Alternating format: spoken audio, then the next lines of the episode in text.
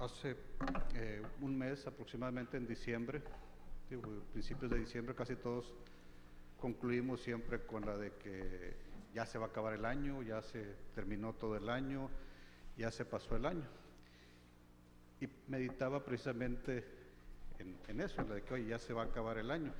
Y generalmente cuando hablamos de fin de año, eh, a veces queremos eh, evaluar cómo nos fue en todo el año. Y meditaba un poco en eso y esta, eh, este mensaje, este pensamiento básicamente está enfocado en lo que el Señor me mostraba en, en, esa meditación de que estamos a fin de año. Y algo que, que sucede cuando hay un fin es que hay un inicio. Se termina el año y empieza otro año. Y la pregunta era, eh, el Señor me hacía tres preguntas, que es básicamente lo que hoy quiero tratar de compartir con ustedes. Eh, al parecer estas tres preguntas pues no están enlazadas, no tienen que ver una con otra, sin embargo vamos a ver que realmente las tres preguntas están relacionadas, están entrelazadas y nos, van a llevar a la misma conclusión. Eh, la primera pregunta que, me hacía el Señor cuando uno está analizando el año, la pregunta del Señor es, ¿qué te ha hablado el Señor en todo este año? O quizás la pregunta más correcta sería, ¿qué te ha estado hablando el Señor en estos últimos tiempos, en esta situación que estamos pasando? Yo no sé si algunos de ustedes puedan decir qué mensaje les haya no gustado sino que el Señor les haya hablado. En este mensaje el Señor me habló para hacer esto o esto, el Señor me, me confrontó o me consoló. ¿Hay algún mensaje que el Señor te haya estado hablando en este tiempo? Si empezamos a hacer un análisis eh, de lo que ha sucedido en los últimos, en el último año, los últimos nueve meses con la pandemia, realmente empezamos a ver que todo empieza con confusión y empezamos con la de que eh, si es eh, una enfermedad creada este, o es una mutación, empezamos con que si fue China, con que si fue Estados Unidos, empezamos con que si al principio nada más era eh, riesgoso para ciertos grupos de personas vulnerables, palabras que no utilizábamos anteriormente. Inclusive realmente lo que sucedió es que entramos en algo por lo que no habíamos pasado. Había confusión y todo mundo opinaba lo que consideraba que era lo, lo que ellos habían escuchado, lo repetían o simplemente ellos opinaban sin tener una base. Después tuvimos cierres, cierres parciales, cierres eh, temporales, cambios de horarios, tanto en la iglesia, en las escuelas, en los lugares de trabajo, eh, todos los eh, lugares donde había reunión de gentes, empezó a haber restricciones y todo eso nos, de nuevo, seguimos con, con más confusión qué está pasando. Después, debido a los cierres, a las restricciones, empezamos con algunas crisis y una de ellas pues es la económica. Algunos quizá han perdido el trabajo, algunos otros quizá han estado eh, viendo disminuidos sus, sus ingresos y esto ha provocado también una crisis emocional o psicológica en las personas. Hay quienes tratan de relacionar el, el virus con eh, si afecta el cerebro y entra la gente en depresión, entra en eh, frustración, ¿qué es lo que está sucediendo?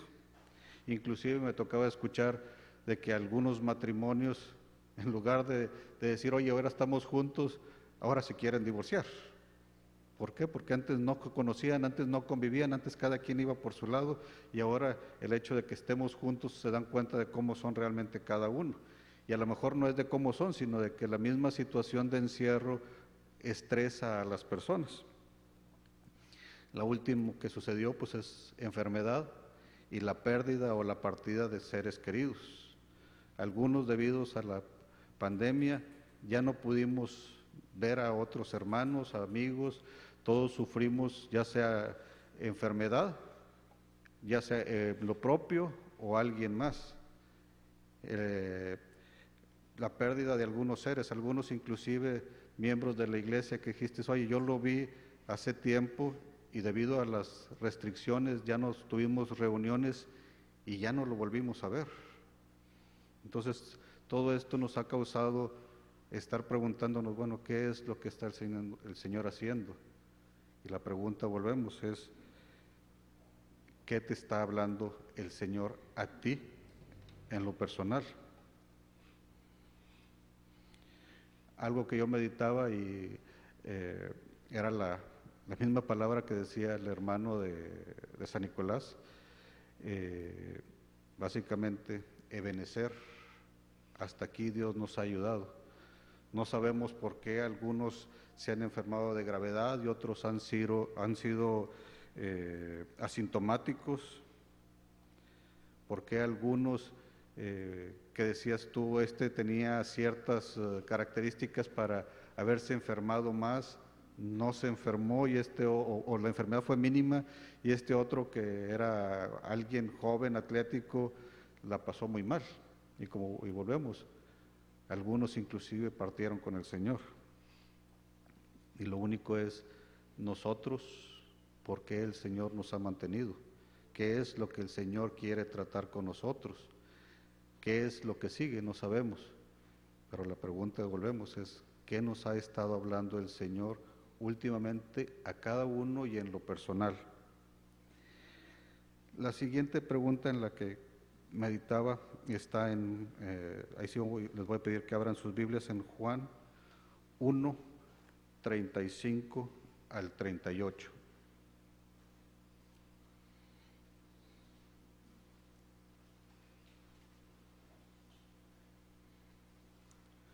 Juan 1, 35. Esto es cuando eh, Juan el Bautista estaba bautizando y pasa Jesús y dice en el 35, el siguiente día otra vez estaba Juan y dos de sus discípulos, y mirando a Jesús que andaba por allí, dijo, He aquí el Cordero de Dios. Le oyeron hablar los dos discípulos y siguieron a Jesús.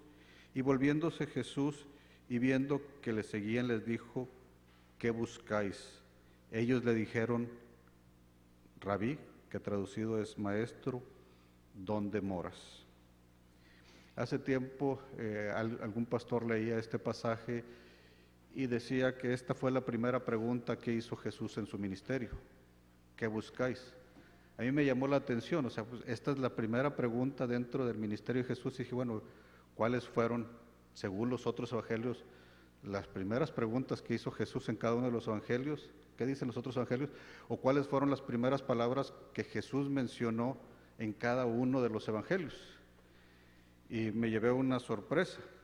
Si vamos a, a Lucas 2, del 41 al 49, aquí, es, aquí están registradas las primeras palabras en la vida de Jesús, las primeras palabras cronológicamente hablando de Jesús, y es cuando Jesús tiene apenas 12 años.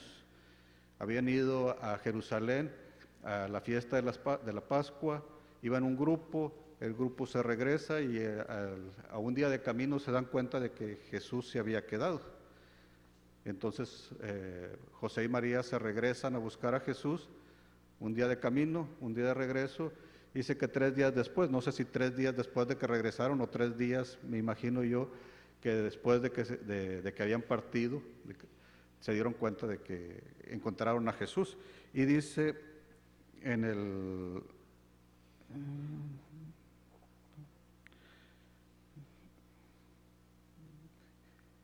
en el 49, en el 48, cuando hallaron a Jesús, María le preguntó, Hijo, ¿por qué nos has hecho así? He aquí tu padre y yo te hemos buscado con angustia. Entonces él les dijo, ¿por qué me buscabais? Y esta es básicamente la misma pregunta que Jesús hizo cuando inició su ministerio. Y la pregunta hoy es, ¿qué estamos buscando? Si yo les preguntara hoy qué estamos buscando, Alguno que otro sincero va a decir, hermano, la salida porque ya me quiero ir. Uno que otro va a decir que ya se acaba el culto porque queremos tiempo social. Uno que otro va a decir cualquier cosa. La pregunta es, ¿tú qué estás buscando? Cuando estaba en el eh, instituto, el hermano Juan Carlos Morales era el, director del instituto y cuando uno llena la, solicitud hay una pregunta que es eh, precisamente eh, por qué quieres asistir al instituto. Y el hermano comentaba que dos de las respuestas que más se repiten son para eh, conocer más de Dios y otra es para conocer más a Dios. Son dos respuestas parecidas, pero son diferentes. Y a lo mejor es válido. yo vengo a la iglesia porque quiero conocer más de Dios. Y a lo mejor te va a decir, no, no, no, yo no quiero conocer de Dios, yo quiero conocer a Dios. Cada quien puede tener diversos motivos por los que viene a la iglesia, pero la pregunta, volvemos, es ¿qué estamos buscando? Eh, comentaba que algún otro de los, uh, otra de las respuestas que daban es, eh, es que yo tengo un ministerio en mi iglesia, en mi congregación, y eh, este, pues, quiero seguir sirviendo al Señor. Y bueno, a lo mejor el ministerio que ellos tenían, tenían eh, algún cargo dentro de la, de la iglesia. Y es válido, volvemos. Quiero prepararme para seguir sirviendo al Señor. Algunos otros dicen, este, ¿qué estás buscando? Queremos una visitación del Señor. Y a veces no entendemos precisamente qué es una visitación del Señor. En, eh, Éxodo 3, cuando Dios se le aparece a Moisés, les voy a pedir que hablen en, el, eh, en Éxodo 3, 16 y 17. Dice 3.16, ya después de que Dios le está diciendo a, Moisés que vaya a, Egipto, les dice, ve y reúne a los ancianos de Israel y diles, Jehová, el Dios de nuestros padres, el Dios de Abraham, de Isaac y de Jacob, me apareció, me apareció diciendo, en verdad os he visitado y he visto lo que os hacen en Egipto. Y he dicho, yo os sacaré de la aflicción de Egipto a la tierra del cananeo, del eteo, del amorreo, del fereceo, del ebeo y del jebuseo, a la tierra que fluye leche y miel. Aquí el Señor dice, yo visité a mi pueblo en Egipto. Y la gente se dio cuenta de que el Señor estuvo ahí con ellos no dice que a veces decimos una visitación y queremos una manifestación gloriosa del Señor, pero una visitación, aquí vemos eh, los pasos, el Señor se pasea, escudriña los corazones, ve la situación y procede en consecuencia. ¿Qué encontré? En base a lo que encontré, voy a proceder. El pueblo está necesitado, voy a mandar un libertador. El Señor viene, visita, escudriña los corazones y procede en consecuencia. Básicamente decir, Señor, queremos una visitación, realmente es decir, Señor, haz lo que tengas que hacer, pero corrígenos. Más adelante con los eh, reyes, cuando los reyes se apartaban, el Señor decía, voy a mandar a mi ejército del norte. Y dices, pero ¿por qué vas a mandar a tu ejército del norte? ¿Qué acaso no es tu pueblo? Porque yo he visitado y he visto la maldad del pueblo y voy a tomar esta acción para que el pueblo se vuelva a mí. Entonces una visitación es básicamente, Señor, haz lo que tengas que hacer, pero vuélvenos a ti.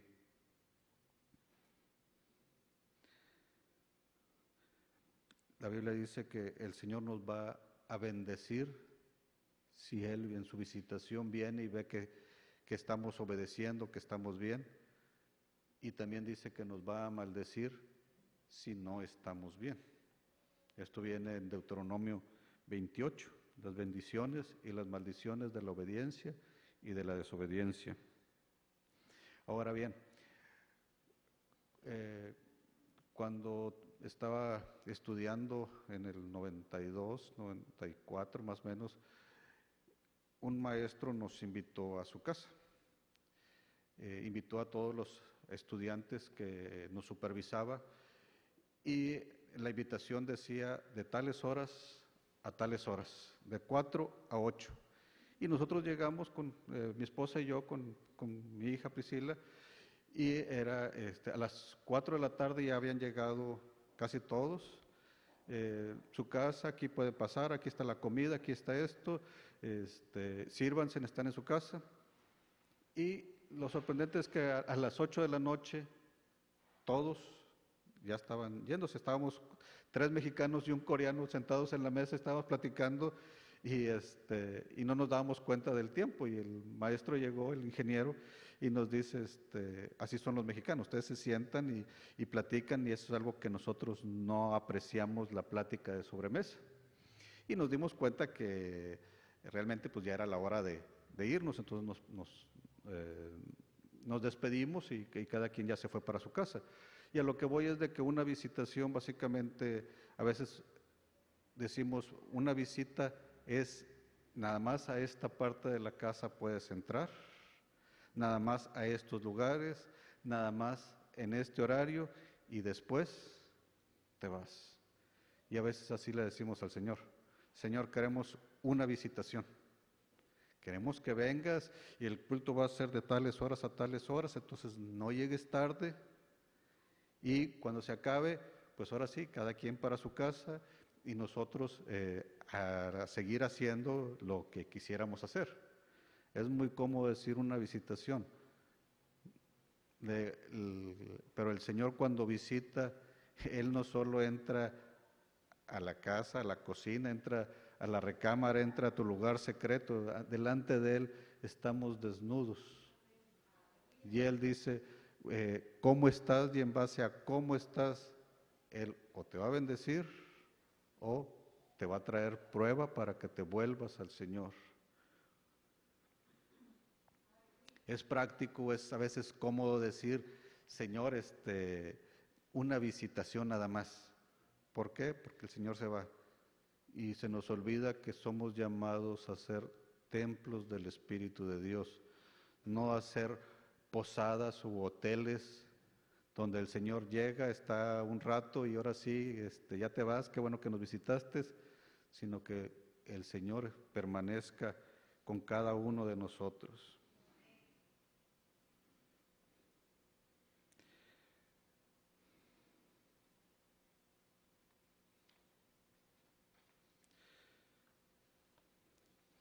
La tercera pregunta, y como les digo, a veces al principio van a parecer como que no están eh, unidas.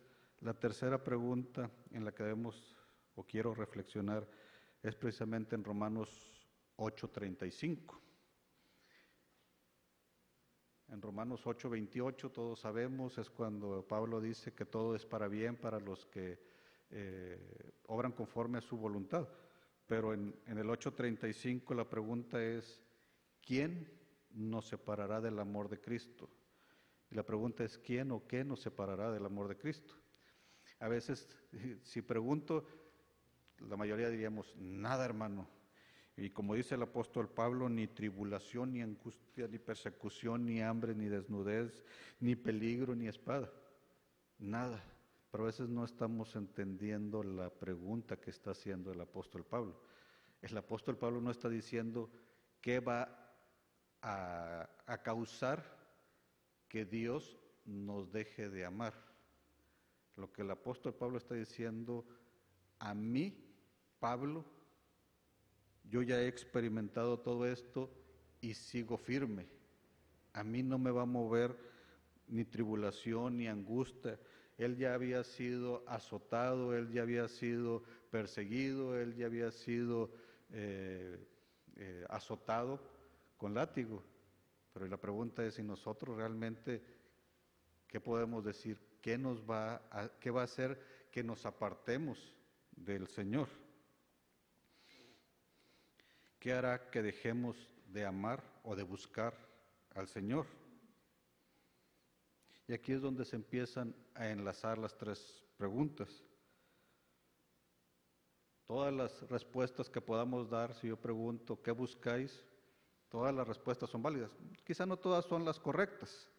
Alguien puede decir, conocí a un, un compañero en el instituto, eh, que él empezó a ir a la iglesia por su esposa. Él la conoció en el trabajo eh, y cuando él le dijo, oye, pues quiero conocerte un poco más, quiero platicar contigo, este, ella le dijo, está bien, nada más que tienes que hablar con mi pastor. Y él me decía, a ver, a ver, a ver, a ¿cómo que con tu pastor? ¿Será con tu papá o con tu mamá? Pero ¿cómo que con tu pastor? dijo, no, no, si quieres platicar conmigo, tienes que hablar con mi pastor. Entonces esos ellos eran de, Ecuador, estaba el hermano Javier Lobos, y se fue con el hermano Javier Lobos y me leyó la cartilla. Si quieres salir con ella, aquí están las reglas, esto es así, así, así, así. Y volteaba y dice, no, si pues sí, vale la pena, este, pues le entro. Y entró y lo que sucedió es que el Señor lo tocó. A veces venimos buscando algo equivocado, venimos con un motivo equivocado, pero el Señor puede cambiarnos. Y volvemos, ¿qué te está hablando el Señor? Si tenemos un corazón dócil, tú a lo mejor venías por un motivo y a lo mejor el Señor en alguno de los mensajes te quebrantó, te tocó, te mostró qué es lo que Él tenía para ti. Ahora, eh, la siguiente es, volvemos, o sea, ¿qué sucede cuando lo que buscábamos ya lo encontramos? O ya lo conseguimos. A lo mejor alguien viene porque es que yo tengo una necesidad, mi hijo está enfermo y ya el Señor ya lo sanó, entonces pues ya, ya no vengo, ya dejó de venir. ¿Por qué han salido muchos de las iglesias? Me decía eh, una, una persona, no sé si era anécdota o era chiste, yo creo que era un chiste, y decía que iban dos tipos a, a un juzgado y traían prisa y llegaron al estacionamiento y el estacionamiento estaba lleno. Y el que estaba manejando estaba desesperado, tenía que estar en el juzgado y, y empieza, este, Señor, si, si tú me das un, un estacionamiento, eh, voy a dejar de tomar. Y pues seguían buscando y nada. Y Señor, te prometo que si me das un estacionamiento, un lugar donde estacionarme, además de dejar de tomar, voy a dejar de fumar. Y no encontraba nada. Y, voy a, y también te prometo que voy a dejar de maldecir. Y también te prometo, hasta que dijo, voy a ir todos los días a la iglesia. Y en eso dio la vuelta y va saliendo un carro. Y él estaba solo para el estacionamiento. Y el Señor, olvídalo, ya encontré el estacionamiento. A veces así somos, ya conseguí lo que tengo. Y eso hace que nos apartemos del Señor. ¿Qué es lo que va a hacer que nos apartemos del Señor? A veces creemos que van a ser cosas difíciles, pero a veces son las cosas más sencillas. Comentaba ahorita del joven que quizá yo tengo un ministerio, yo estoy encargado de efectos especiales dentro de la iglesia este, sí, pero ¿sabes qué? Ya no voy porque ya, ya hay otro hermano que está encargado de eso, ya me quitaron, entonces pues ya que voy. Yo vengo a la iglesia porque venía con mi papá, pero pues ya mi papá eh, no viene, este, ya no puede venir, entonces pues ya, ya tampoco tengo la obligación de venir.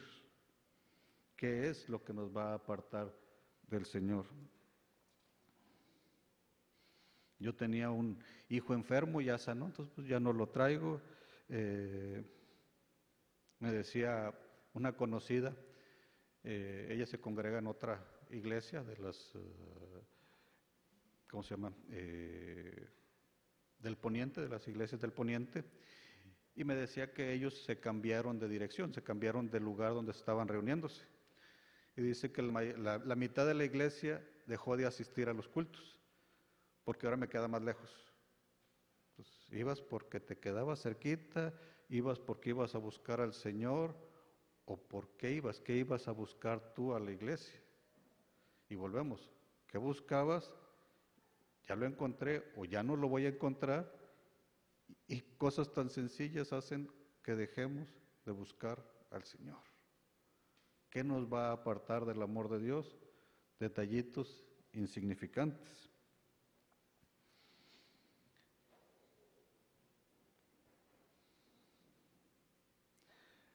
Hemos oído mensajes, testimonios de la misericordia de Dios, de que a pesar de la situación en la que estamos, el Señor nos visita y el Señor ha bendecido a algunos hermanos, a algunos los ha sanado. Pero ¿y qué pasa si el Señor no nos sana? Si en lugar de sanarnos nos mete en prueba y enfermamos. ¿Qué pasa si se enferma mi ser más querido y el Señor no me responde y fallece? Nos llenamos de amargura con un detallito como estos y dejamos de buscar al Señor, nos apartamos. ¿Qué es lo que va a hacer que nos apartemos del Señor? Hemos oído que el Señor ha bendecido a algunos y si yo perdí el trabajo, nos olvidamos a veces de Job. Señor, de oídas te conocía, pero ahora mis ojos han visto tus misericordias.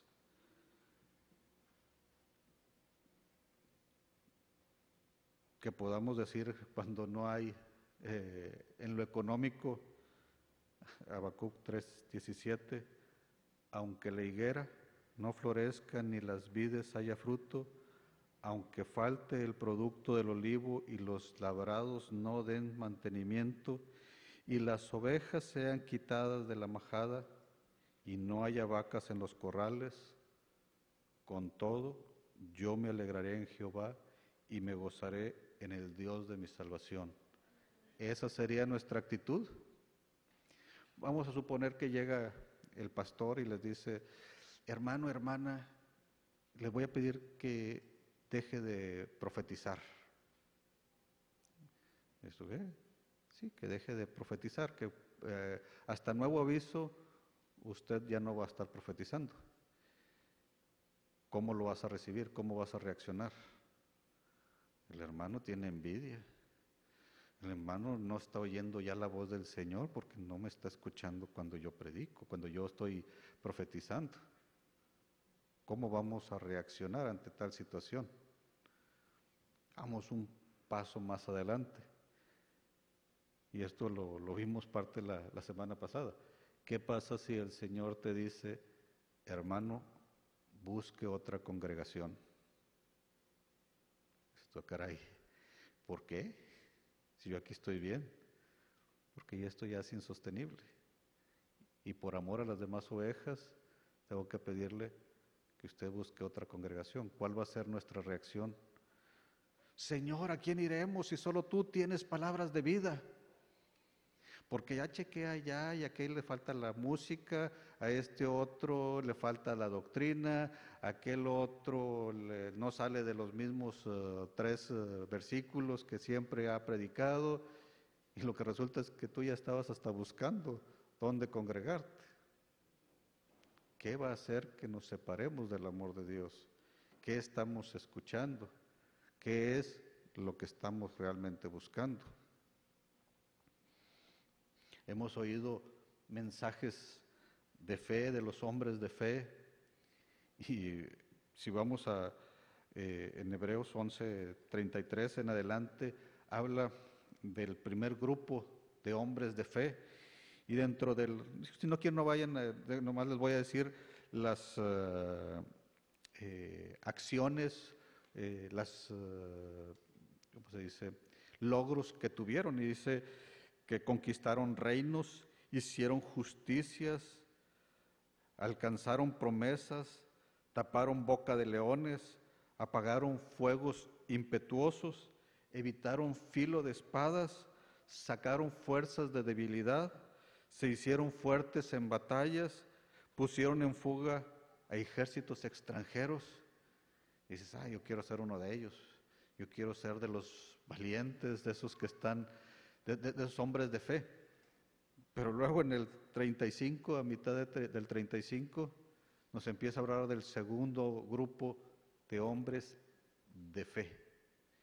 Y dice, mas otros fueron atormentados. Y luego en el 36 dice, otros experimentaron vituperios y azotes, y además de estos, prisiones y cárceles. Fueron apedreados, aserrados, puestos a prueba, muertos a filo de espada, anduvieron de acá para allá, cubiertos de pieles de ovejas y de cabras, pobres, angustiados, maltratados, de los cuales el mundo no era digno, errando por los desiertos, por los montes, por las cuevas y por las cavernas de la tierra. Y este es otro, el otro grupo de hombres de fe. Hemos hablado un poquito de los mártires, sí, sí ha habido prédicas de mártires.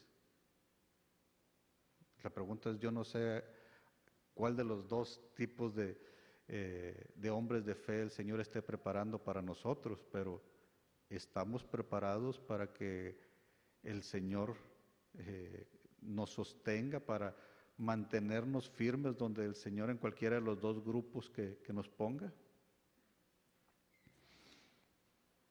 Dice la Biblia que Jesús tuvo 70 discípulos, de los cuales tomó a 12 para, hacerlos, para estar con él y los llamó apóstoles.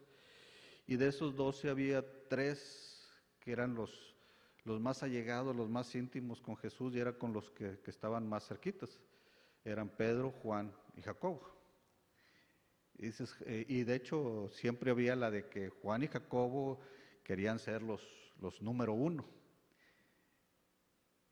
Y dice la Biblia en Hechos 12.1 que en aquel tiempo, en aquel mismo tiempo, el rey Herodes echó mano a algunos de la iglesia para maltratarles y mató a Jacobo, hermano de Juan. Dices tú, es que este era de los, de los que estaban más allegados a Jesús, este es de los que más conocieron a Jesús, este es de los que más podían haber compartido con Jesús. Y fue el primero de los doce discípulos en, en morir. Nada nos tiene asegurado. ¿Cuál era el motivo del Señor? No lo sé. La pregunta es si nosotros vamos a estar fieles, vamos a permanecer. ¿Qué va a hacer? ¿Qué detalle va a hacer para que nosotros nos apartemos? ¿Creemos estar firmes? Dice la Biblia que el que crea estar firme mire de no caer.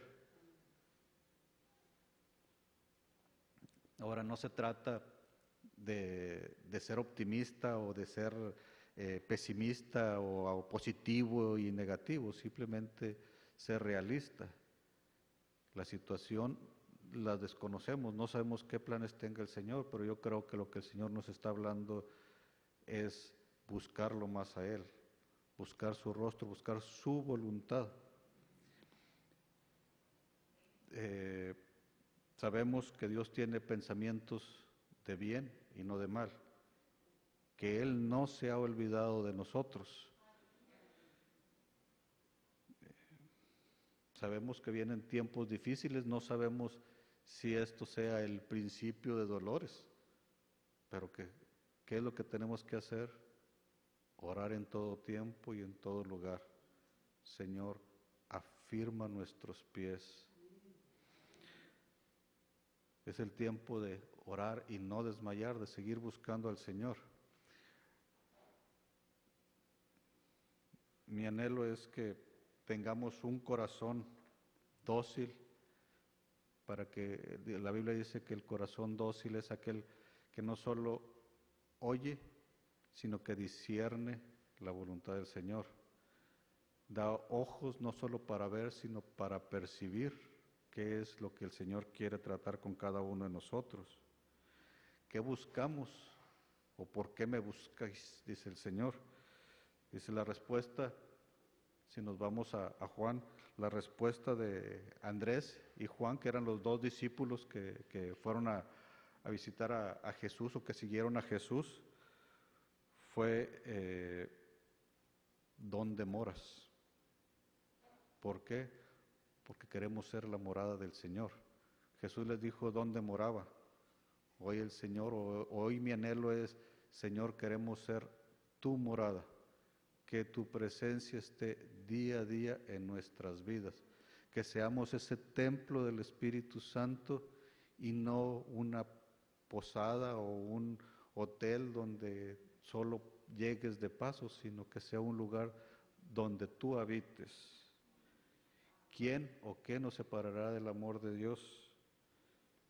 Que seamos afirmados y que venga la situación que venga, que podamos confiar en Él, que podamos estar firmes. No es por nuestras fuerzas, sino por su misericordia. Pueden venir eh, muchas cosas que nos pueden hacer eh, voltear hacia otros lados, hacia las cosas, no solo las cosas del mundo, no solo Satanás, sino simple y sencillamente a veces nosotros mismos buscamos otras cosas que no eran. Que tengamos nuestros ojos puestos en Cristo. Que el Señor los bendiga.